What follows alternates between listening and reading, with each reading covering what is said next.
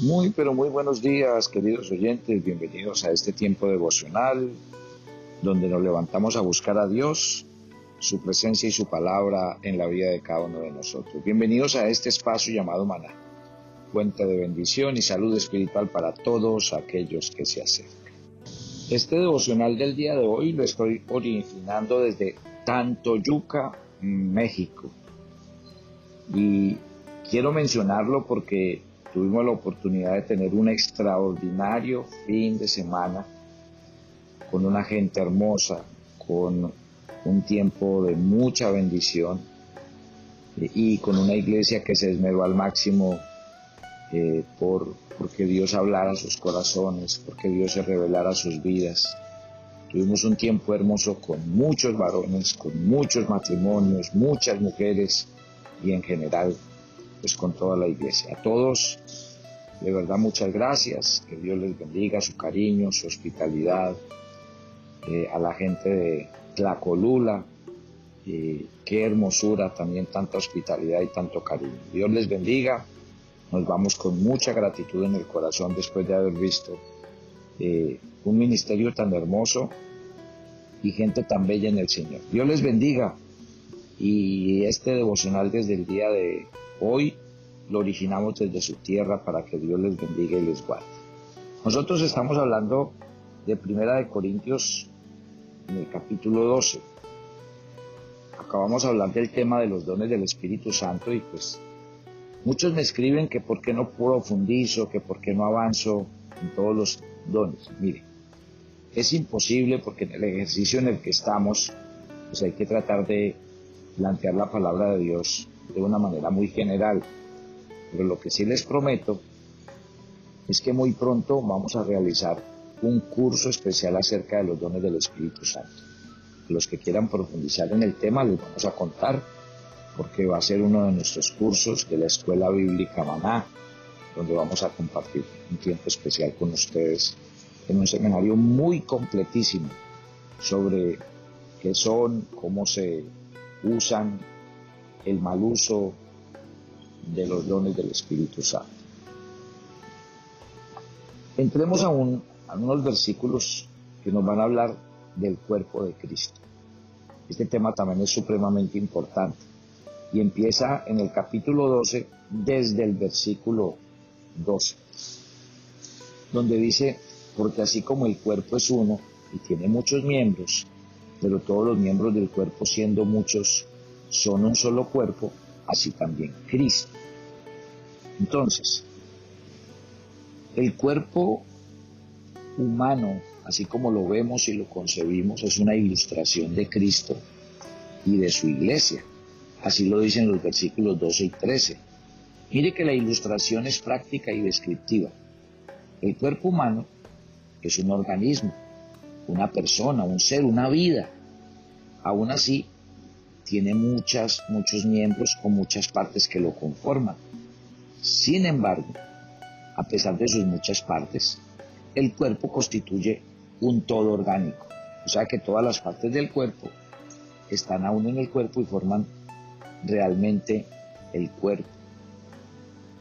Así también dice el texto, así también Cristo. Cristo es un organismo, una persona, un ser, una vida. Él también tiene muchos miembros o partes en su cuerpo. Sin embargo, a pesar de las muchas partes de su cuerpo, su cuerpo aún es un todo organismo. Y en realidad todas las partes de su cuerpo le dan forma y le permiten que funcione. ¿Cómo funciona esto para la iglesia cristiana? Lo primero que tenemos que decir es que el Espíritu Santo bautiza a los creyentes en un cuerpo, en el cuerpo de Cristo. Cuando usted y yo creemos en el Señor y le entregamos nuestra vida, nacemos de nuevo, ¿qué pasa? El Espíritu Santo nos sumerge en la muerte de Cristo y Dios a partir de ese momento nos considera como si estuviéramos en Cristo, como si estuviéramos en el cuerpo de Cristo. O sea que Dios nos ve como si ya hubiéramos muerto al igual que Cristo. Pues usted y yo ya no necesitamos morir nunca más. El Espíritu Santo nos sumerge en la resurrección de Cristo. O sea que Dios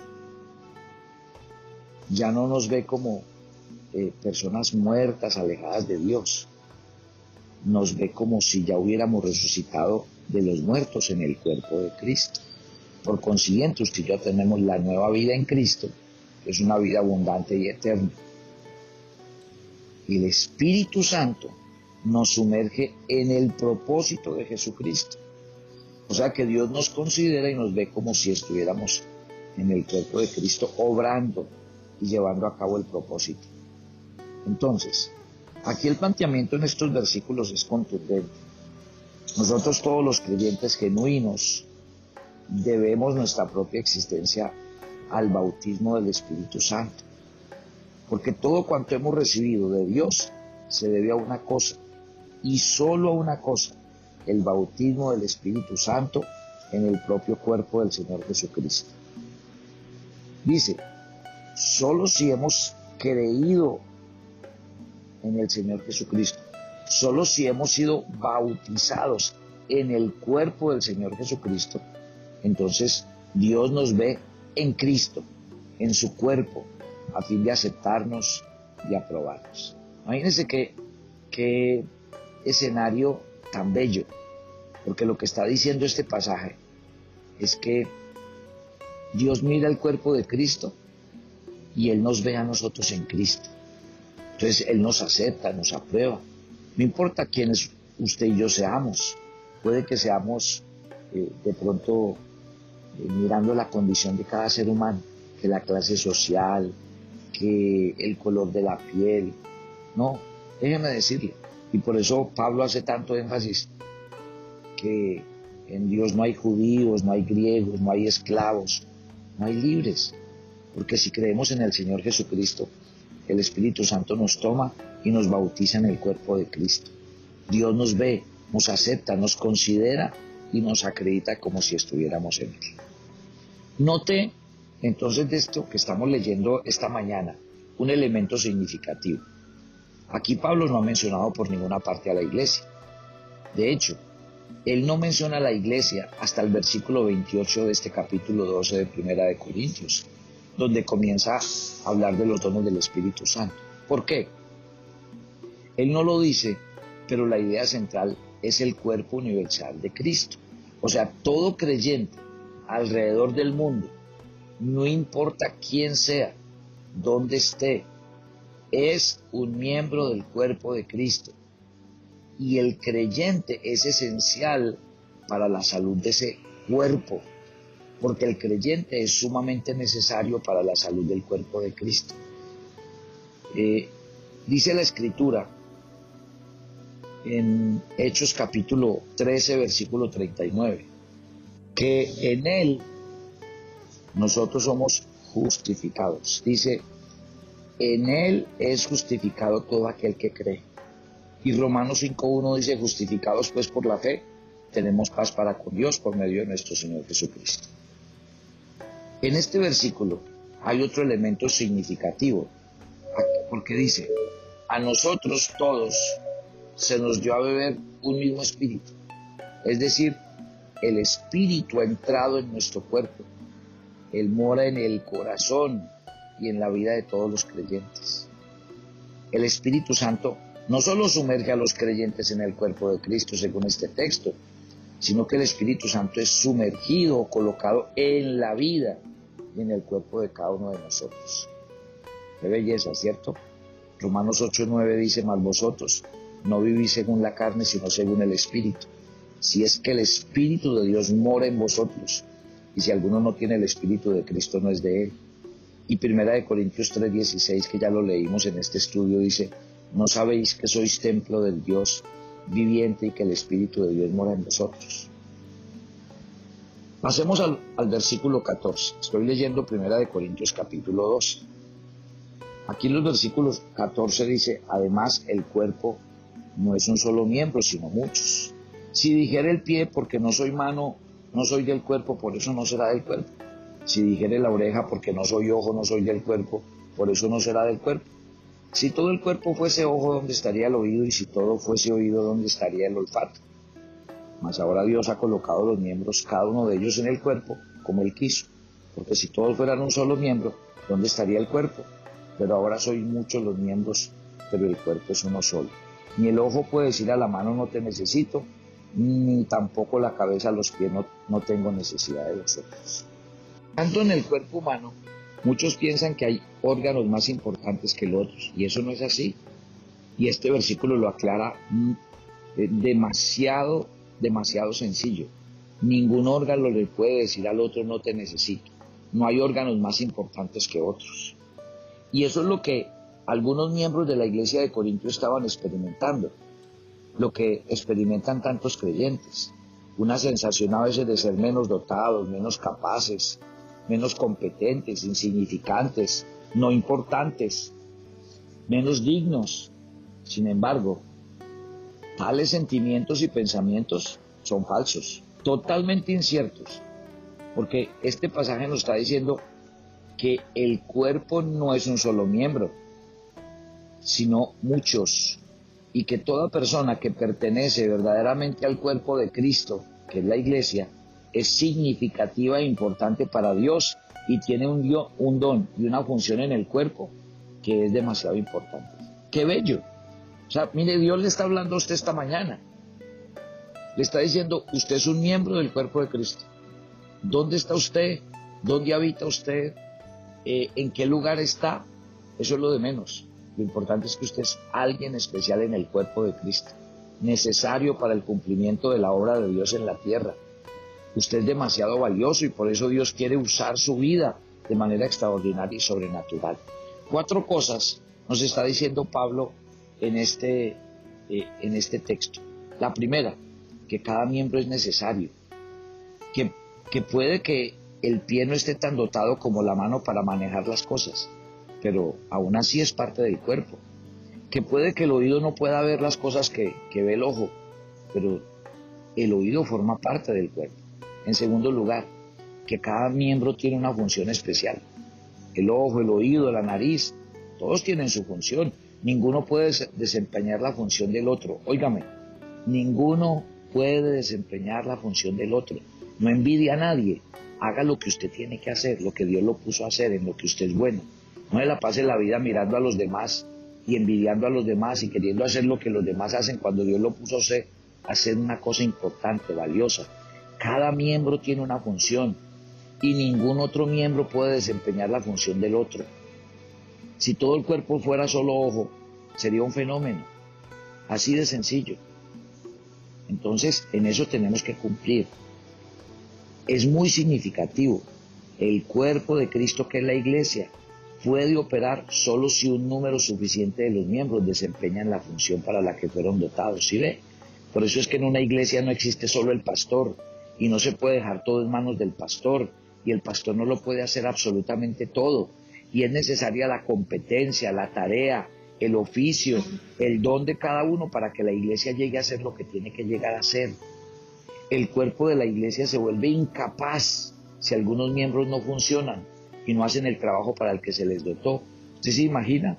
Tal vez su iglesia no está creciendo, multiplicándose, siendo lo que tiene que ser. No es por culpa de otras personas, sino porque a usted que Dios lo colocó ahí para hacer una tarea, no le está haciendo.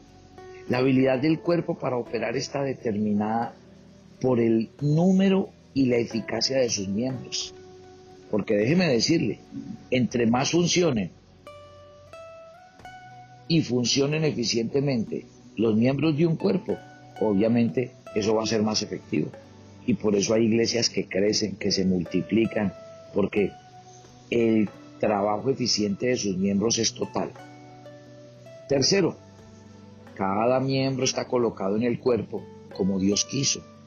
O sea, ese don, talento, habilidad, ese sitio donde Dios te colocó en la iglesia, no fue el pastor, fue Dios. Dios te colocó aquí. El Señor pone el ojo que ve porque Dios le dio la capacidad de ver. El Señor pone el oído en el cuerpo porque Dios le dio la capacidad de oír. Y, lo mismo sucede en la iglesia. Mire que aquí dice cada uno de ellos. O sea, cada miembro ha sido colocado en la iglesia por Dios y ha sido dotado por Dios. Dios no ha colocado a los miembros más prominentes en la iglesia. No, Dios ha colocado a cada uno de nosotros en la iglesia y nos ha dotado para una función especial. Esto es muy bello, estudiar la Biblia. Y en cuarto lugar, ¿cuál es la cuarta verdad que Pablo nos está diciendo en este texto de la Escritura? Que las implicaciones de este punto son contundentes. Cada miembro es único, pero juntos hay un solo cuerpo. Si solo existiera un miembro, ¿dónde estaría el cuerpo? No habría cuerpo. Sucede lo mismo con la iglesia. Si hay un solo miembro en la iglesia, no tendría nada de significativo, porque la iglesia no la conforma una persona importante y significativa. No, señor, la iglesia la conforman muchos miembros. ¿Sí ve? O sea que los importantes en una iglesia no somos los pastores, porque somos los que nos paramos al frente. No, señor. Cuando hablamos de orden de importancia, estamos diciendo que todos, absolutamente todos, hacemos parte del cuerpo. Qué bella la Biblia, qué bella la palabra del Señor. Dice Pablo, a pesar de la diversidad, la iglesia es un cuerpo. ¿Qué dice Romanos 12 en el 6 hablando de este tema? De manera que teniendo diferentes dones, según la gracia que nos es dada, si el de profecía, úsese conforme a la medida de fe, o el de servicio en servir, el que enseña en la enseñanza, el que exhorta en la exhortación, el que reparte con liberalidad, el que preside con solicitud, el que hace misericordia con alegría. Qué bello es estudiar este tema de la iglesia desde este capítulo porque realmente aquí es donde uno entiende el valor y lo que es y lo que significa una iglesia. Estén muy pendientes, porque mañana vamos a seguir estudiando este tema de la iglesia comparado con un cuerpo. Padre, gracias por esta mañana. Háblale a cada oyente de Maná y dile que ellos son parte activa, parte importante, que cualquiera que sea la actividad que tú los pusiste a hacer en la iglesia donde están, ellos son demasiado valiosos, útiles y que tú quieres usarlos de manera sobrenatural y extraordinaria. Que tu bendición repose sobre ellos y que al oír estas palabras esta mañana, sus corazones hoy se levanten a cumplir la tarea y la función que tú les has asignado. Dios les bendiga, les guarde y recuerde, desde aquí, desde Maná, si usted quiere ser parte de este proyecto de Maná, díganos cómo usar sus dones, talentos, habilidades para compartir su fe, para abrir grupos pequeños en su casa, en su familia, en su trabajo, o para desarrollar los dones a través de las redes sociales, de los medios de comunicación. Díganos, porque aquí estamos precisamente para eso, para cumplir una tarea. Cada uno diga, Señor, aquí estoy, quiero servirte en el lugar en el que tú me has colocado y con los dones y talentos que me has dado. Los espero mañana, querida familia. Bendiciones para todos.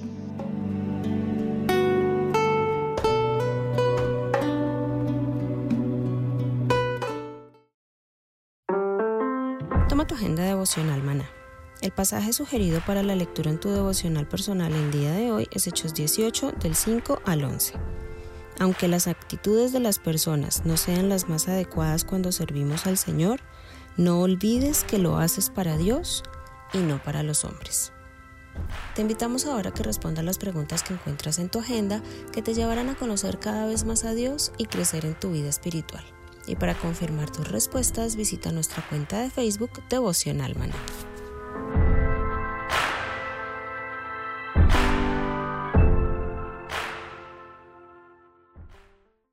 ¿Quieres enterarte de nuestros temas, reuniones y devocionales? Suscríbete a nuestro canal de YouTube Devocional Maná y da clic en la campanita de cualquiera de nuestros videos para activar el recordatorio.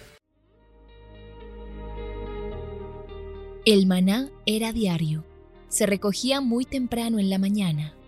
Cada uno recogía según su necesidad y se recogía por familias.